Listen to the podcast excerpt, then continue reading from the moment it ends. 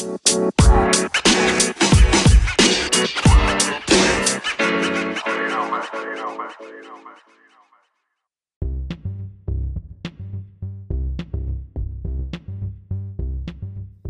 うも、アノニマスですけど何か、略してあの何のアリサです。ドイツでフリーランスのフルスタックエンジニアとオーダーメイド感覚プログラミング学習サービス、ライレックの開発と運営、講師をしています。このポッドキャストは私がすごいなと思った人をゲストにお招きしてインタビューしたり海外、フリーランス、プログラミング、ワークライフバランスなどをキーワードにお話をするポッドキャストです。毎週水曜日に新しいエピソードの更新を心がけていますのでぜひチェックしてみてください。はい。今回はですね、IT 業界に特化した女性向けスキルシェアサービスシスターをリリースしたダムハさんにインタビューというエピソードです。インタビューエピソードですね。はい。で、ダムハさんはですね、もともと文系から SIR になって、で、今サーバーサイドエンジニアとしてこう活躍をされてる方なんです。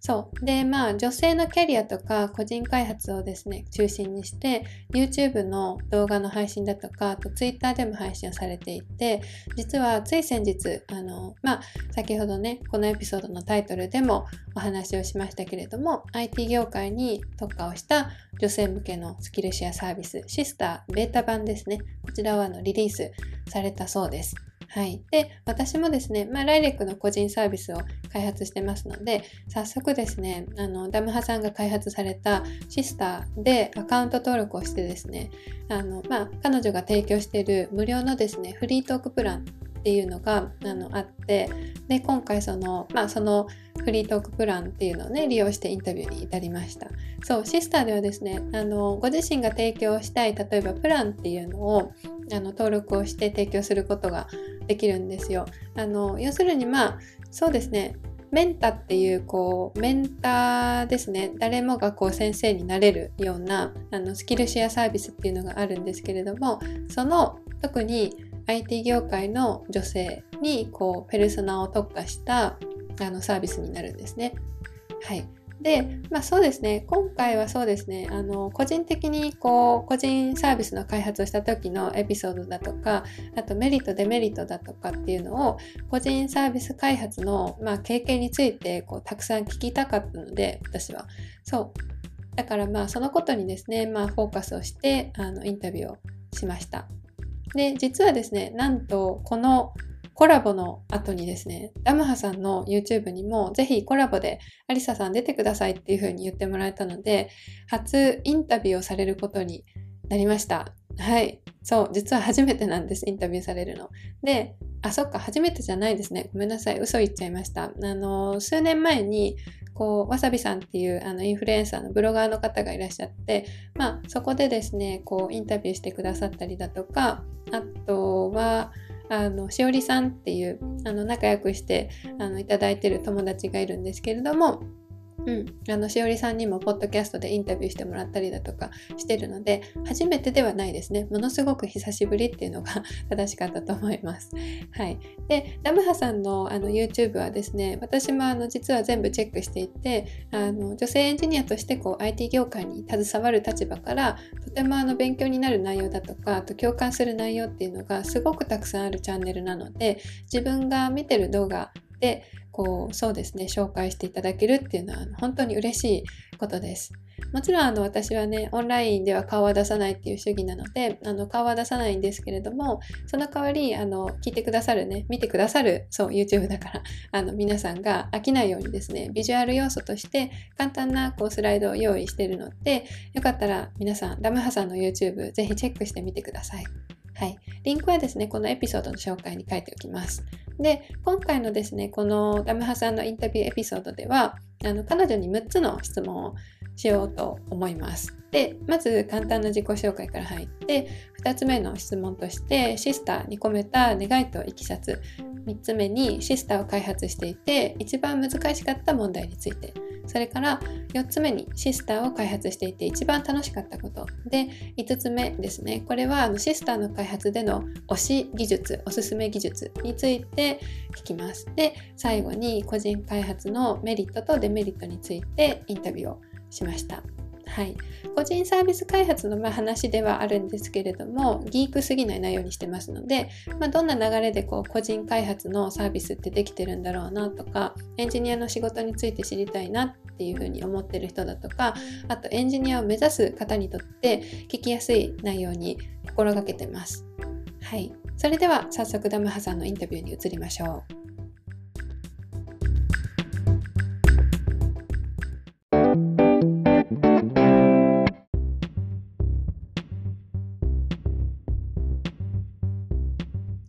はい。じゃあ、ダムハさん、今日はよろしくお願いします。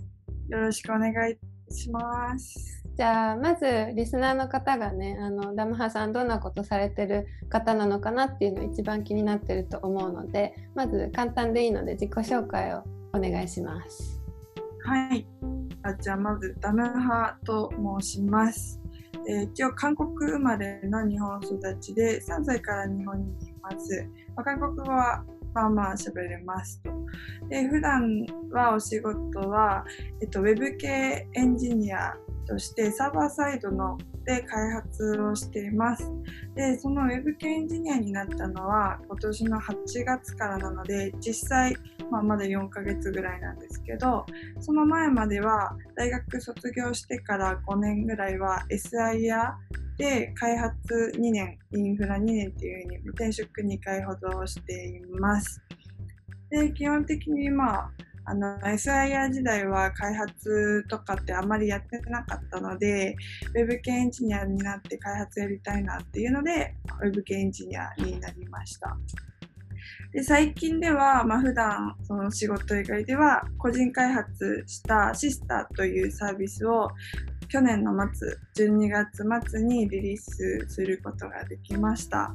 そっちをね、今年は頑張っていきたいなと思ってます。よろしくお願いします。はい、めっちゃあのすごい自己紹介すべてがクリアで 完璧な自己紹介だったと思います。よかったです。面接みたいな。いやいや、聞きやすかったですし、要点が本当まとまってるので、もうどんなことされてる方なのかっていうのが30秒でもうすべて分かったので、本当素晴らしいなと思います。私よりももうあのまとめるこう力っていうのがあって本当羨ましい限りです。いえいえかったです。いえいえ。まあそうあのそうなんですよ。ダムハさんあの最近ね最近というか昨日が実は年末で今日があの新年そうお正月なんですけれども、はい、そう年末にシスターっていうねあのサービスをリリースされていて、うん、そうでそのことにねついて実はちょっとあの聞きたくってそう今日は。でまああの早速アカウントの方も私登録させていただいていえいえ本当もうあのツイッターでね見てたんです。どんなあのサービスになるのかなっていうの。ができた時にもあもうアカウント作ろうって作ってでそうそうそう個人開発のこととかね そうあのすごい聞きたかったのでそうシスター経由で今日はあのお願いをして、そうあの、はい、にじゃあ収録をさせてくださいっていう感じなんですね。うん、そうそう。で、ありがとうございます。本当に。本当、いや、なんかすごいあのサービスだなって思ってたんで。こう、私のポッドキャストそんなに威力はないですけど、まだ、うん、あのインフルインフルエンサー的な。でも、ちょっとでもね、あの広められたらいいなっていうふうに思ってます。はい、ありがとうございます。いえい。えはい、で早速ねちょっと聞いていきたいんですけれどもあのシスターですねに込めた、はい、そのまあ思いっていうのはありますか、はい。シスターに込めた思いっていうのは、えっとまあ、シスターって一言で言うと、まあ、IT 業界に特化した女性向けのスキルとかキャリアシェアサービスって言ってるんですけどとその思いとしてはあのロールモデルがあの IT 業界ってあの少ないと思うんですね女性のロールモデルが。その中でこうもうエンジニアになった方も探されたりこうキャリアを探すのが大変そうな方ってコミュニティに入っても結構多いなと思って女性エンジニアのコミュニティとかに入ってても多いしあとツイッターとかであエンジニア興味あるけどなんか女性って少ないよねみたいないいのかなとかそういうツイートとかも結構多いんですね。でそんな中でこうもっと女性のその IT 業界で、まあ、エンジニアだけじゃなくて IT 業界で働いている女性が、まあ、自分の経験とか、まあ、今までどういうふうに積み上げてきたよっていうのを一つのプラットフォームでいろんな人がシェアすることでまあ見るそれを、えっと、いろんな人が、まあ、見てなんかあこういう生き方できるんだ。こういうキャリアもいいんだ。みたいなそのあのなんていうんですかね。道は一つじゃないよっていうのをみんなが知るきっかけになる、まあ、誰かの経験が、あの誰かの背中を押すようなサービス作りたいなって思って、まあ、そういう思いを込めて今回シスターを開発しました。以上です。なるほど。すごい、はい、あのめっちゃまとまってても素晴らしいです。ありがとうございます。はい、なんかそう結構この収録お願いしたの割と急だったんですよね。あの数日前とかだったんですけど、はい、あのそうあのそれにもかかわらずしかも新年にもかかわらず、あの OK してくださってしかも答えもめっちゃまとまってるからもう本当ありがたい限りです。これなんか、うんうん、ありがたいですすぐにこうやってインタビューしていただいて。うん、いえいえ私もそのまあ自分だけのそのオピニオン言っててもいいんですけどなんかあんまりこう、はい私に興味がある人以外って面白くないなっていうふうに思ってで多分 そう少ないと思うんですよ。そうだからそれよりか私が尊敬する人とかすごいなって思う人インタビューしたいって思って。でまあその、はい、テスターのね個人開発とかもお仕事されながらされてたと思うんですけれどもそうすごい早かったなっていうふうに思うんですよ。あうん、いやあの私は本当もうちんたらしてて 自分のサービスのそうまだあの全然あのなんて言うんですか実際こう開発してるサービスの方はまだ全然リリース状態にはいけてないんですけどでもダムハさん本当ガーって追い上げて開発されてたからあのその熱意っていうのをすごいね聞きたいなっていうふうに思ってたんです。うん、でまあ女性のね、はいはい、そうエンジニアがこうまだまだ少ないっていうのは現状として私もあるなって思ってて。でまあそのヤマハさんもね参加されてらっしゃるコードポラリスっていう女性エンジニアのためのコミュニティっていうところでもねその話題は出てますけれども。いやでも本当知らないとこうきっかけっていうのは得られないと思うんですよね。そうだからこういうサービスがね一つでもあの多くできれば、もしくは一人でも多くの人にシェアしてもらえればいいなっていうふうに、うん、私も思ってます。そう、はい、もうその通りです。ありがとうございます。はい、本当に。そうで、うんうん、本当にいやなんか私もそのまあもともとねあの住んでる場所っていうのが日本じゃなくてしかもドイツの結構硬い中なんでそもそももう、あのエンジニアの職業とかっていうのがもうあの企業とかも少ないので IT 系の企業がドイツの南部ってそうだからまああの割とこう身近に知ってる人っていうのも少なかったりするんですよ。で、かつその中で女性ってなるともうもっと少ないんで。あそうですよね。うん、そうそう。だからあの国とかね場所とか関係なく女性のエンジニア、世界的に増えてほしいなと思ってるので、うん、はい、そうですね。皆さん、うん、おすすめです。そうそう。できた、そうそう、うん、もうできたばっかりのそのまあできたばっかりっていうかリリースされたばかりのねあのサービスですからそう、うん、あの一応ベータ版としてねリリース、うんうん、ベータ版としてリリースしているので今はまあいろんな方に登録していただいて、まあ、認知していただく段階。でこれからどんどん進化していければなって思ってます。なるほど。そっか。確かにベータ版って書かれてましたね。一応そう、うん、あでもいいと思います。確かに、うんはい、やっぱりこう私もこう個人開発する上でとかでいろいろ調べてはいるんですけれどもこう全部完成してから満足いくまで完成してからリリースっていうやり方は結構あのリスク高いんですよね。実際その、うん、うん、全部できてからリリースしたはいいけどエンジニア目線からするともう最新のモダンな技術使ってるしこのうんあのトピックで作ったあのサービスだから絶対受けるだろうって思って出したらえー、全然来ないユーザーみたいな。あうんあるあるだし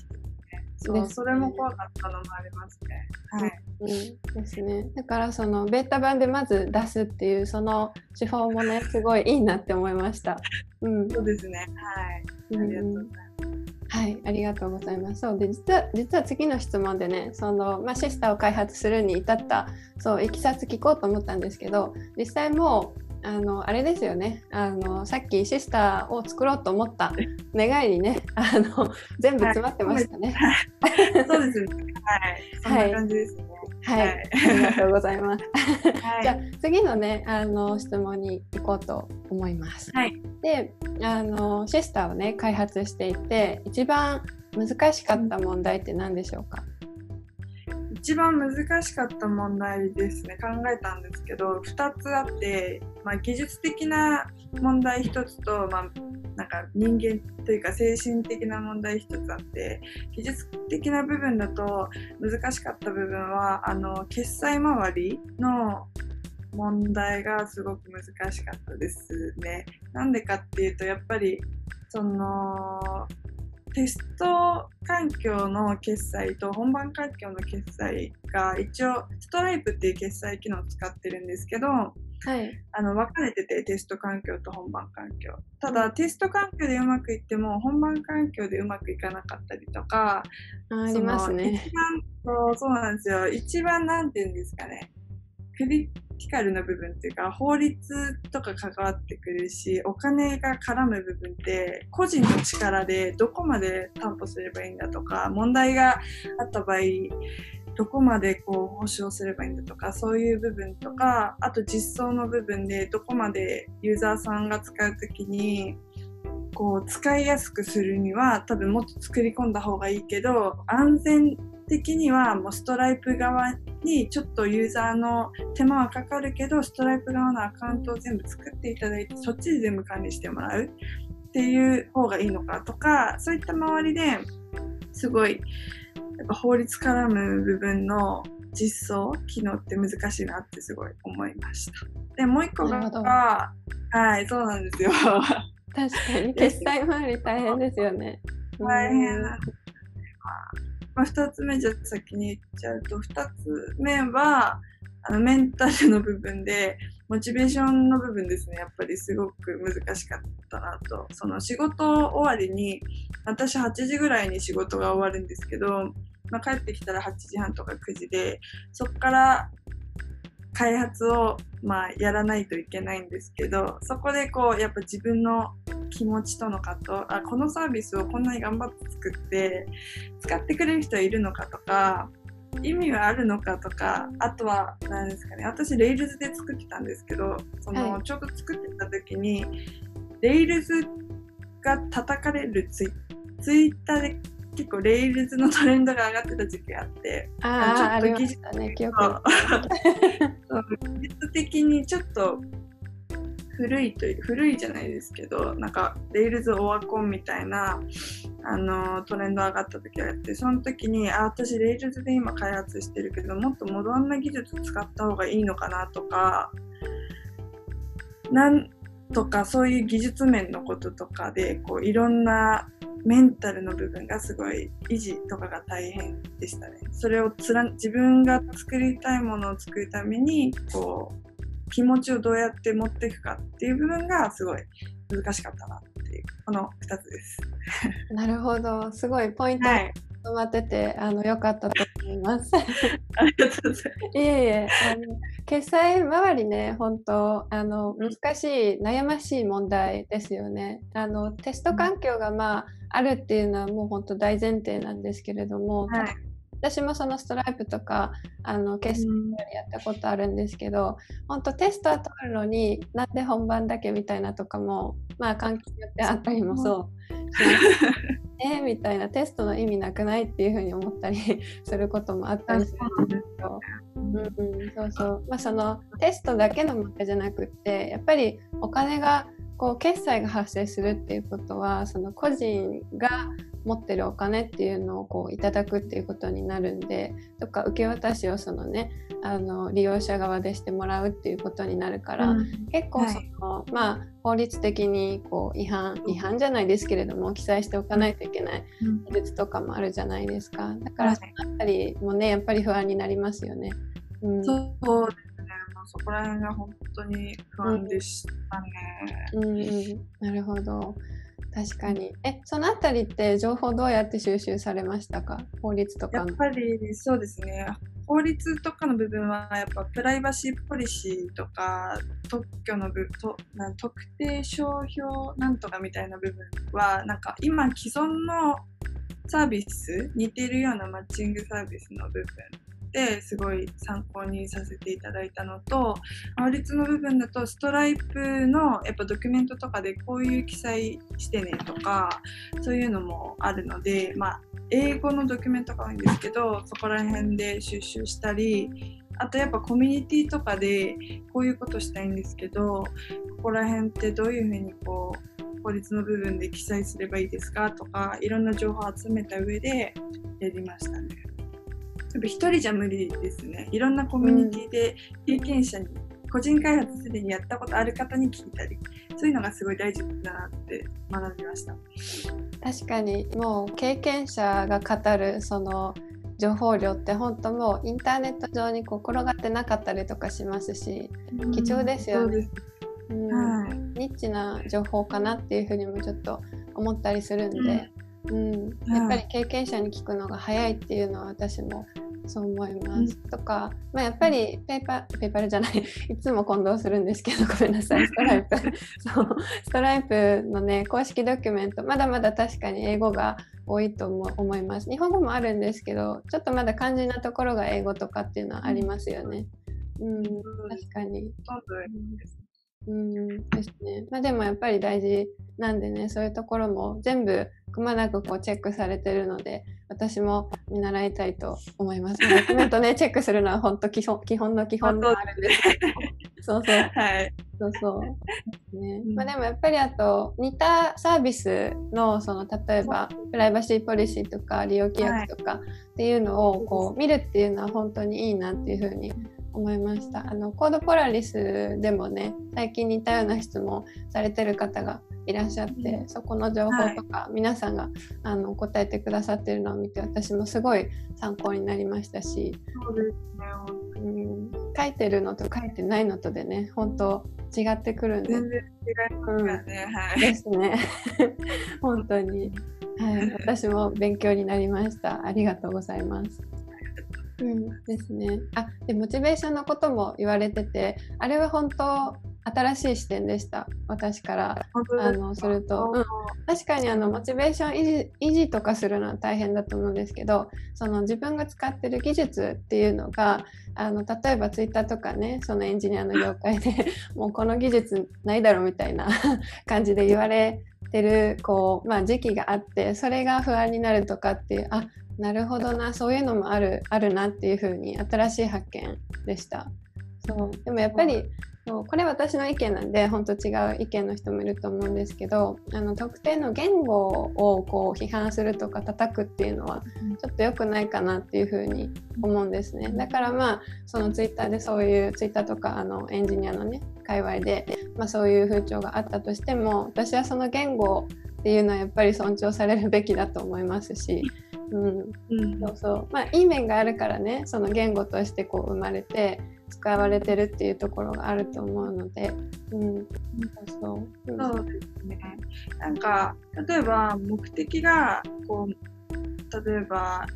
モダンな企業に入社するためにポートフォリオを作るってなったら、まあ、Rails じゃなくて例えば React とか Vue とかなんかでサーバーサイドはあの Firebase とかそういうモダンな技術つく使ってポートフォリオを作られて入るとかだったら多分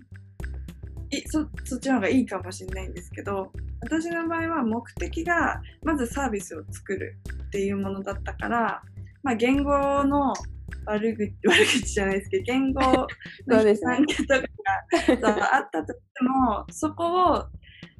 ぶれずにとりあえず自分の目的はサービスを作ることだからそういう、まあ、意見もあるかもしれないけど今はそこでブレるところじゃないなっていう自分に言い聞かせてこう最後までレイルズで作ったっていう経緯がありますね。もちろん言語批判っていうのは、まあ、それぞれいいところがあるのであんま良くないとは思うんですけどそうですねなんか目的によるのかなってその時に私もいろいろ学ばせてもらいましたねそういった時に。うん、確かにこうモダンさにねどうしても流されたくなるんですけど 私もめっちゃわかります。もう新しい技術とかそうトレンドになってきてるライブラリフレームワーク出てきたらもうすぐそれ取り入れてなんか作りたくなるんですけど、うん、目的結構忘れがちなんですよね。エンジニア目線で作っちゃうと。うん、めっちゃですよね本当、はい、すごいわかります。あのそのポイントユーザー見てないからっていうところにねこだわりたくなるんですよね気づかないっていうかそうそうそう。うんですね。いやだから目的にぶれずこう技術っていうのをまあその目的に合ったものっていうのをね選んで作ることが個人でねできてるのは本当素晴らしいなっていうふうに思いました。はい、もうアリスさん聞き上手ですね。え本当ですか？す。いやいや。ありがとうございます。いえいえ、こちらこそ。あの、聞き上手かな？そう言ってもらって嬉しいです。はい、じゃあそうですねデメリットについて、まあ、デメリットっていうか難しかったことについてね最初にあの、はい、聞いたんですけれどもじゃあ今度その逆であのシスターを開発しててこう一番楽しかったことっていうのは何ですか？楽しかったことですね。結構そうですね。あの一番楽しかったのはやっぱり自分が思っていたものを形にすることがこうゆっくりではあるけど一つ一つ形になっていくのがすごい楽しかったっていうちょっと分かりづらいんですけど。あこういうそんなことないです。あ本当ですか、うん、こういうしてほしいなみたいなこういうふうにユーザー使ってもらうといいなっていう頭の中で漠然とイメージしていたものがこうどんどんなんか0%だったものがあじゃあ20%できた30%できた80%できたみたいなこうどんどんサービスとして動いていく目に見えて形になっていくっていうのが自分の中で一番楽しかったことかなって思いますね。まあうんそうですね。一つしかない。大丈夫です。いえいえでもあの本当なんて言うんでしょうね。多分個人開発とか技術とかそういうことに興味、まあ、まだ持ってなかったなとかあそういう視点あったのかっていう、まあ、あの意見を持ってる人とかっていうのも聞いてると思うんですけれども。そうあの目的がこう達成されるとか作ってるものがこう完成していく形になっていくっていうのは本当、うん、私もそこは楽しいあのポイントかなっていうふうには思いました。なんかこう何て言うんでしょうね。ゲームクリアするのと似てませんか？感覚的に。本当に、ね、ですよね。RPG 多分。そう。そうそうそうわかりますわかります。うんうん。あのこうけなんて言うんですか？あのモバイルアプリとかでやるあの簡単なこうゲームじゃなくて、うん、あのストーリーがちゃんとある、うん、あのそうそうそうそう。ちゃんとあるそうそうそう。あの長めのゲームですよね。あれをこう少しずつ達成していって最後あのあクリアしたみたいな、うん、そうそう。達成感ですよね。結構時間かかりますから、ね、そうそうなんですよ。本当、うん、それがすごい楽しかった、うん、あとやっぱ純粋にまあ私どっちかっていうと技術よりはサービス作りたいっていう技術そんな興味ないけどサービス作りたいタイプのエンジニアなんですけどやっぱなんだかんだエンジニアってみんな技術好きじゃないですか。そうですね。でそのそう技術的な部分で私まだそのサーバーサイドエンジニアとしてはまだ経験が浅いのでどんどんこう新しいことをこ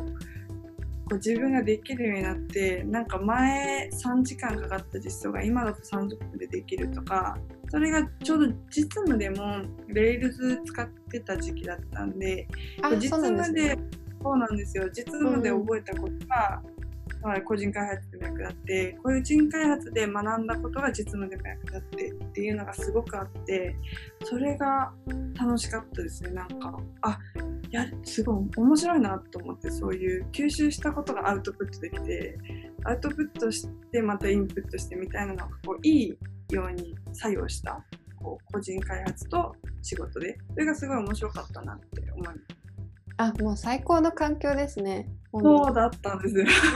本当、うん、そうアウトプットのこう仕方とか重要性っていうのもね、あのすごい言われてますけれどもあの、まあ、重要性はねもう大事っていうのは分かるんですがあの、まあ、アウトプットする方法っていうのがねあの手軽なものだとこう技術系の記事書くとかもう何だったら今取り組んでることのツイートするとかっていうのがまあ一番手軽かなっていうふうに思うんですけれどもアウトプットの方法で多分一番こう大掛かりなもの準備がいるものってもう個人開発リリースしましたっていうそこだと思うんですよ。いや本当そうですねうんとかあのオープンソースのねプロジェクトあの作ったのでも使ってくださいとかねそのあたりになるかなっていうふうには思うんですけれども、まああのまあ、実務でねこうインプットされたことをあの最高のもう形でアウトプットされてるなっていうね。そうそうそうそう思いました。うん、そうですですね、うん、私自身こうエンジニアとして企業にこう勤めたっていう経験はないんですけれどもあのまあそうだからこう実際勤めてねあの仕事されてる方に話を聞くっていうのはすごいあの新しい発見が多くってそう、うん、あのやっぱりこう何て言うんですかね時間はそれなりにこう例えば決められた時間で割とたくさんの業務こなされてるなっていう印象なんですけれどもかつインプットもやっぱりそれだけ多いと思うんですよね。うん、フリーランスってどうしてもあのそのあたり自分のこう例えば加減とかで決まってきますからその無理しないとかっていうふうに決めるとあのインプットの量ってやっぱりどうしても減ると思うんですよ。そう。で私はそれがあの2020年の時はちょっと多かったかなっていうふうに思っててそうだからこうしていろんな人のね話を聞くことであのあなるほど実務で吸収したことをもうアウトプットすることができてるってすごいいいなっていうふうに思いました。うん素敵ですね。素敵な考え方、うん、いやいや 本当。一人でいや 一人でねどうしても何て言うんでしょう。やってるとその、まあ、特にフリーランスって周りにこう知り合いとか直接会えるとかっていう人少なかったりするので、うん、やってるとこう考え方とか今のトレンドとかみんながやってることとかっていうのがすごい情報入ってきづらくなるんですよだから自分でこう取りにこう行く姿勢っていうのが大事でそうだから今日本当あのすごい勉強になってます。いやこちらこそ。いえいえ はい、そうですね。じゃあ、えっと、ちょっとこれ個人個人的に聞きたかったことなんですけれども、はい、あの sister の開発で、まあ、レール Rails 使われてるっていうことなんですけれどもあのトレンドとかそういうの全然もう関係なくダムハさんがもうこれ推しっていうあの技術とかあったりしますか、うん推しの技術ですね、えっ、ー、と、うん、2つあって、うんうん、あの、1つが、まあ、シスターって本当メッセージのやり取りが一番多分大事だなって思ったんですね、最初に。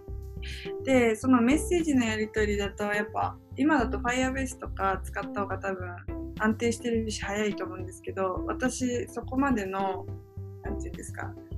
こうインプットする時間がないなと思ってね、 Rails って全てやりやっちゃおうと思ったんですね。で、そこで使った技術が Rails の Action Cable っていう、あの、なんどあの WebSocket を使った非同期でメッセージをリアルタイムでできる Rails の機能があるんですね。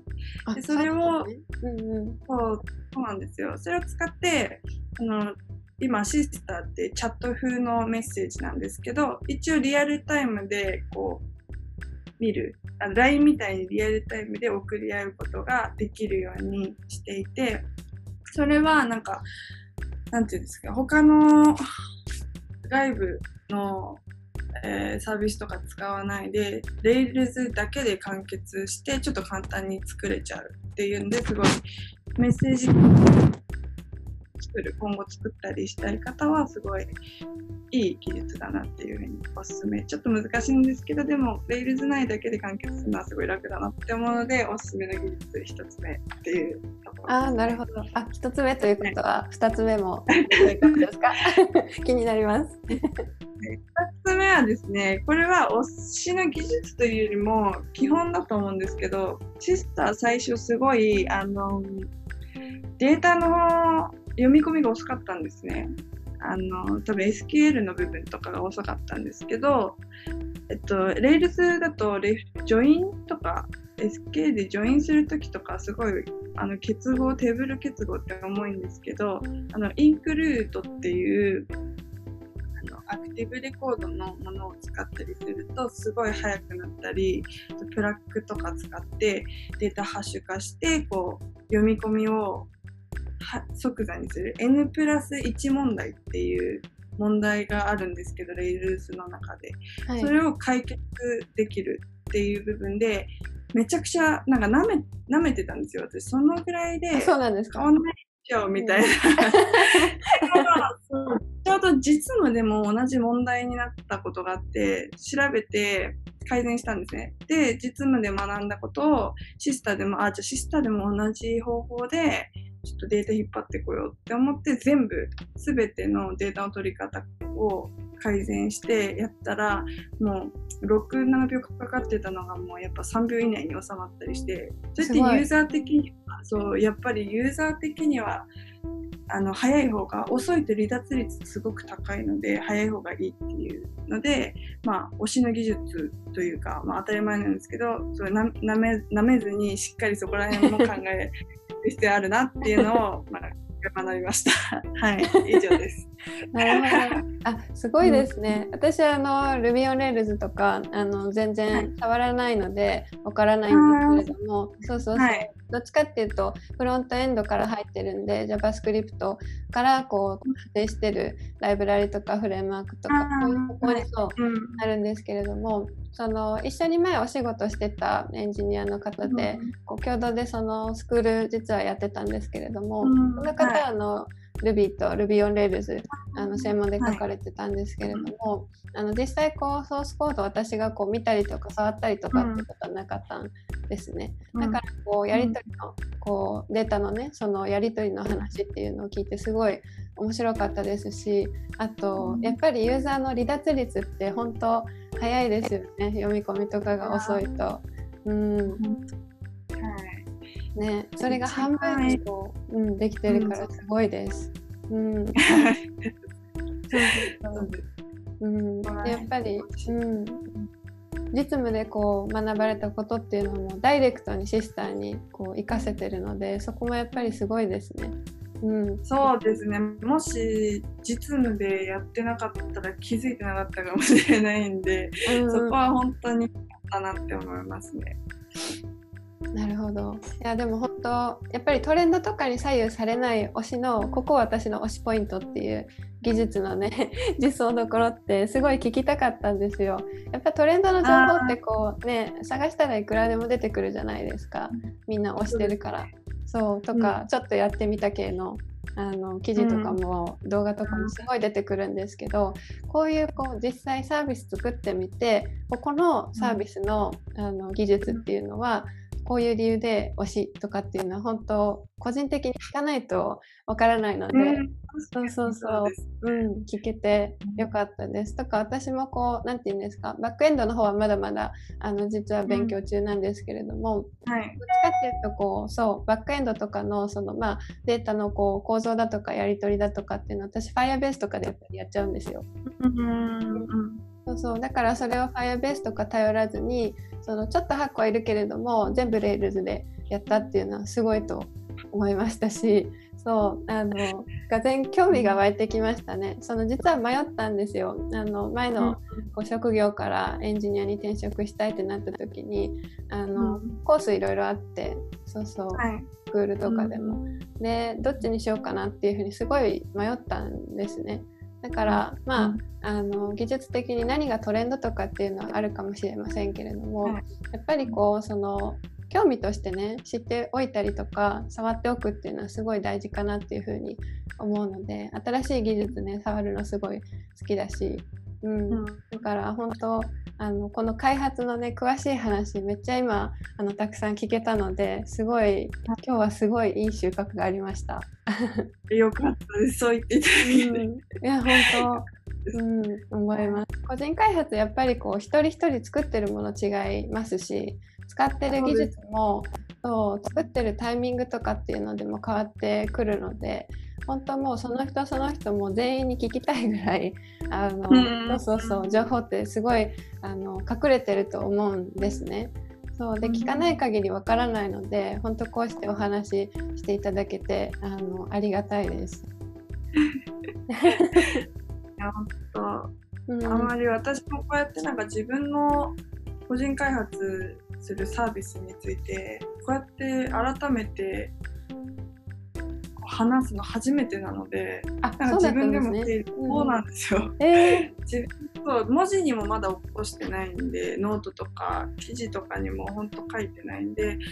このポッドキャスト初出しですね。とかそれはじゃあもう貴重度めっちゃ上がりますね。めっちゃレア。そうですね。そうかもしれませんとか。すごいね。ありがとうこういう場を設けていただいて自分の中でもなんか整理できてすごいありがたいなって思います。ありがとうございます。ええいえ。あじゃあいつかもし記事とかにされる機会があればもう絶対読みますすごい興味あるのでありがとうございます。はい。はい、そうですね。じゃあ、えっと、最後の質問にちょっと移っていきたいと思います。はい、で、まあ、シスターをね、こう作られて、個人開発の経験っていうのが、あの、終わりなんですけれども、個人開発をこうする上で、メリットとデメリットっていうのがもしあれば教えてください。はい。個人開発のメリットとデメリット。じゃあ先にじゃあデメリットから そうですねそうです悪い方から先に言うとそうですねやっぱり自分の時間今まで例えば時間が好きなことやってた時間を個人開発に回してしまうので例えば私は漫画読んだりアニメ見たり映画見たりするのがすごく大好きだったんですけど個人開発を本気で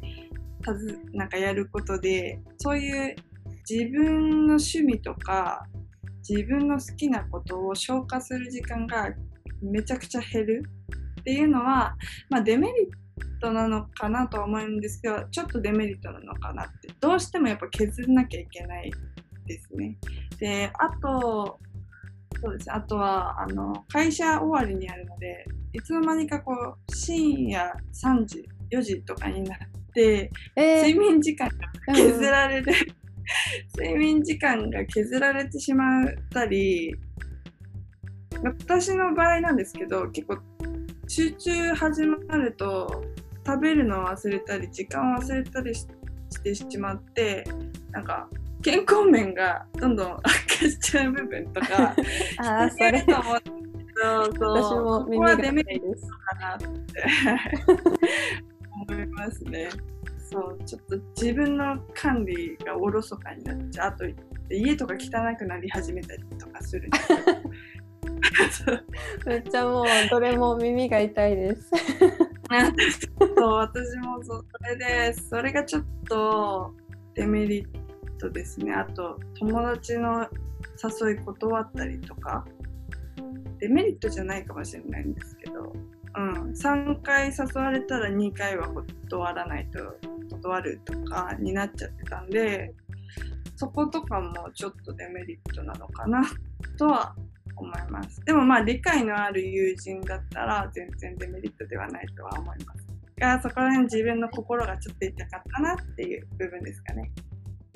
なるほど。自分のこうプライベートの時間だとかあとまあ普段例えば掃除とかあの、まあ、食事とかっていうその辺りが、まあ、おろそかになったりだとか、まあ、あとこう外食外食じゃないですね。あの友達と出かけたりとかっていう楽しみがちょっと減っちゃうっていうのはデメリット。ということなんですね。そうですね。なるほど、はい、あ、はい、分かりました。では メリットはもうたくさんあると思います。やっぱ技術力は向上するし、自分一人で、まあ、言ってしまえば要件定義から、まあ、設計、DB の設計全部自分でやるし、そのリリースした後も、まあそれは今最近学びながらやってるんですけど、ユーザーからいただいた声を反映する運用とかの部分までもうたくさんのことが本当に学べるっていうのはメリットですね。あとやっぱり自分が作ったサービスを誰かが使ってこうそのなんかいろんな方にの人生に関わっていけるっていう経験ができること自体が私にとってはメリットかなと思います。でまあ今後っていうとやっぱ個人開発のサービスって夢があると思うんでまあ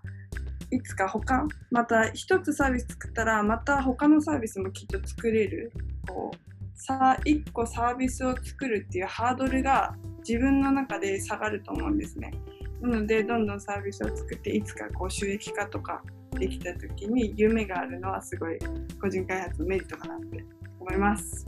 なるほど。いや、いいと思います。はいやっぱりこう 何事もメリットとねデメリット双方あると思うんですよ。どうしてもこう例えば公の場とかであと自分のこう持ってるメディア媒体とかでこう何か紹介するってなるとメリット強調したくなっちゃうんですけどでも両方知るっていうのはすごい大事だと思うんですね。でそのデメリットもきちんとねこう何も隠すことなくあのお話ししてくださったので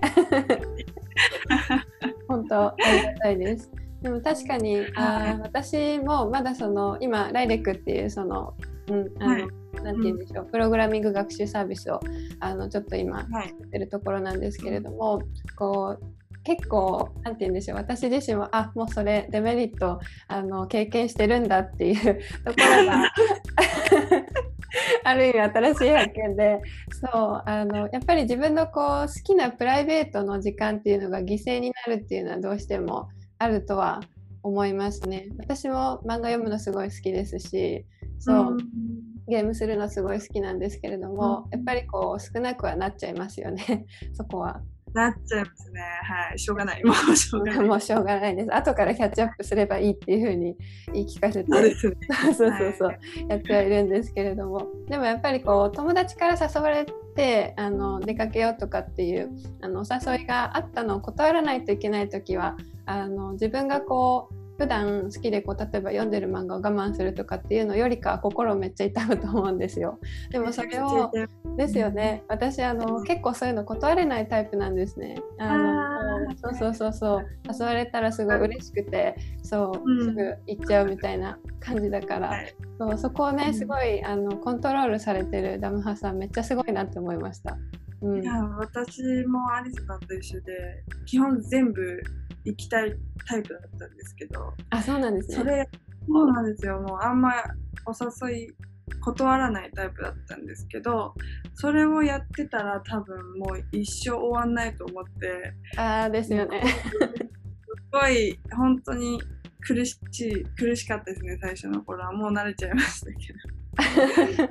なるほどあそこはちょっと見習いたいです。私の場合、ここはそんなに、あの、なんて言うんでしょう。今、ロックダウンなのと、夜間外出そう禁止令があるから、今ちょうどいいんですけど、そうそうそう。そうなんですよ。逆にね、うん、その環境を利用するっていう手もあるんですけれども、いざ解除されたらね、やっぱお誘いとか来ますから、その時は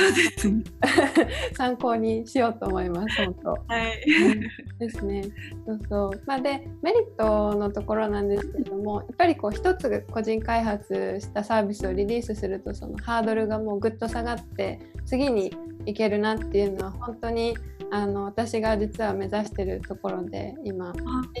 そうそう全然スピード追いついてないんですけど。そうそう。でも結構な数の多分エンジニアの方っていうのがあのそれ目指してると思うんですよ。とかまあ目指してるというか、まあ、夢っていう風に言ってる人多いと思うんですね。そう。でなんか実際こう中には個人開発のそのもうそうですね。サービスのメンテナンスとか開発だけでも生計立てていけるようになりましたみたいな。そういうノウハウシェアしてる人とかもいるぐらいですから。うん、それをねもう第一歩こう踏み出されてるダムハさん本当もうあの尊敬する先輩って感じで 私はそうそうそうそう認識 勝手にさせてもらってます。えー、ありがたい話です本当に。いえいえでもやっぱりそう個人的なこうこの意見なんですけれどもあの、バックエンドとかその辺りが私弱いのでまだそこがやっぱり強いとその後でこうフロントをつけるっていうことができますからサービス先に、あのリリースしちゃってでその後からね改善した方がいいこう UIUX 意識したりだとかあとまあモダンなねこう技術使ったフロント部分の実装だとかっていうのをあの後付けするっていうのは何て言うんですかね。うんハードルとしてはそんなに高くないことかなっていうふうに思うのでそう。フロントからどうしても入ったんで バックエンドの技術とか後回しにしてたんですけれどもやっぱりちゃんとやろうっていうふうに思いました。2021年の早速もう宣言します。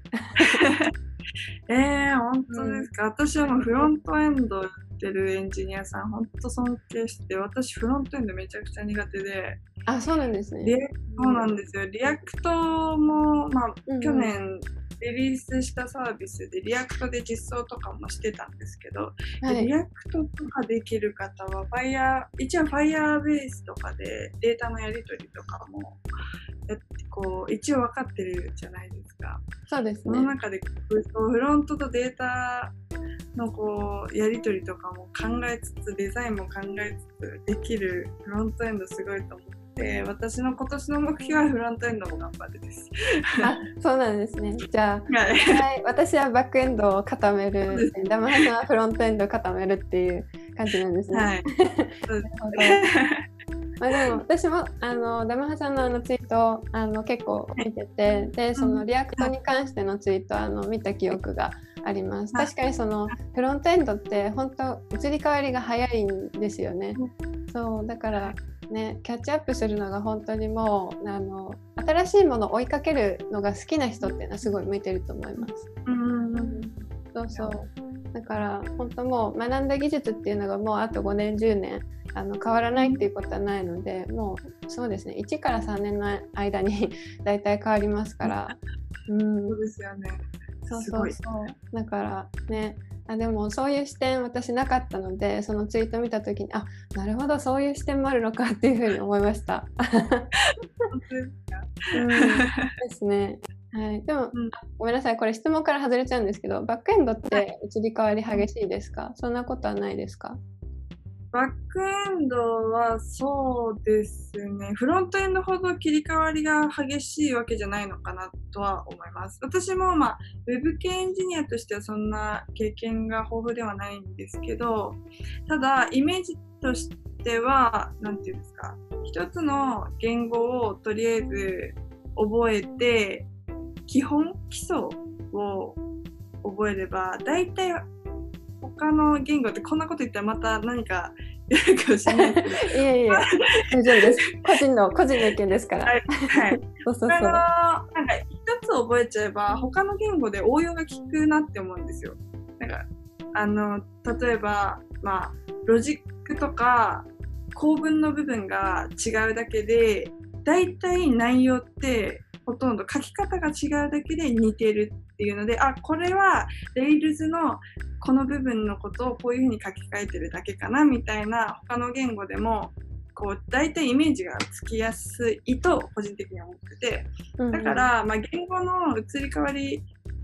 は結構まあ Rails はもうオワコン次は Go の時代だとか今言われてますけどまあ、そういうのもあるけどでもいまだに使われずっと使われ続けてるしサーバーサイドはそこまで激しい移り変わりがあるわけじゃないのかなって個人的に思いますね C プラとか C シャープも Java とかって結構ずっと昔からあるし、うん、なのでフロントエンドほど移り変わりは激しくないのかなって個人的には認識してます。なるほど、ありがとうございます。やっぱりこれも本当エンジニアによっていろんな意見あると思うんですけど、あのバックエンドの方はね私もちょっとまあおろそかにしてるっていうのもありますし、あとまあそこまでこう例えば歴史がどうとかっていうのを調べてはいないので詳しくは言えないんですけれどもでもざっとこうそのちょっとね機会があって調べたんですよフロントエンドだとかっていうのは。でその時にやっぱり比較で出てくるので見た感じ本当あのフロントエンドってやっぱりこう歴史もまだちょっと浅い部分っていうのもあるし移り変わりは本当激しいなっていうふうに思いました。もうあの年ごとにこう見るそのトレンドの、あのライブラリフレームワークとか、まあ、言語も含め見るとすごい違うんですよ。いきなりこう例えばあのここ多分23年とかの話で言うとスベルトっていうのがこういきなり突如バッて出現してて「え誰あなた?」みたいな。本当に、えー、そうなんですよ。で急に出てくるから「えみたいな結構焦ったりするんですよ。で多分2020年とかになって割とその英語圏のエンジニアとかからかな？っていうのが滑ると今流行ってるらしいみたいなチュートリアルバンバン出してたりだとかっていう流れが出てきてそう日本でもあの知られてるかなっていう風になってきたんですよ。だから急にこう突如としてあの現れる人がいるんであのちょっと怖かったりするんですけれども、えー、そうバックエンドでなんかそういう、まあ、情報っていうのはそんなに聞かないかなっていう風に思ったのでそうですね、うん、急にパッて出てくるのはないと思います、うんうん、はい。フロントエンド本当あるんですよ、急に。そうですね、なんかよく聞きます、そういうの。うん、うん、ですね。だからあのそういうねお話も聞けてすごいあの良かったです、うん、個人開発の、ね、メリットとデメリットからすごい話 飛躍しちゃいましたけれども。ありがたいです、いろんな話こちらも聞けて。いえいえ、本当いやもう本当また機会があればあのダムさんぜひゲストとして出演してください。はい。はい。ですね。でます。あ、嬉しいです。そう、技術の話もすごいしたいし、あの私のポッドキャスト技術のこう難しい部分っていうのはあんまり言わないようにはしてるんですけど。そうですはい。あ、大丈夫です全然。でも 私としてはすごい話したいんですよ。はい。あの聞いてくださる層とかっていうのもあのおそらく勉強中の人とかが多いので、そうそういう話とかっていうのをやっぱり聞けるとためになると思うのでね。あの、うん、私以外私がこう専門としていること以外っていうのを話してさることが、うん、あのできるのってやっぱりゲストの方になっちゃうのでそこは、うん、そうそうそう。だからどんどんそういう話とかもあのできる機会があれば嬉しいなと思います。はい、ぜひ機会があればぜひ読んでいただき、うん、すごく喜びます。あ嬉しいです。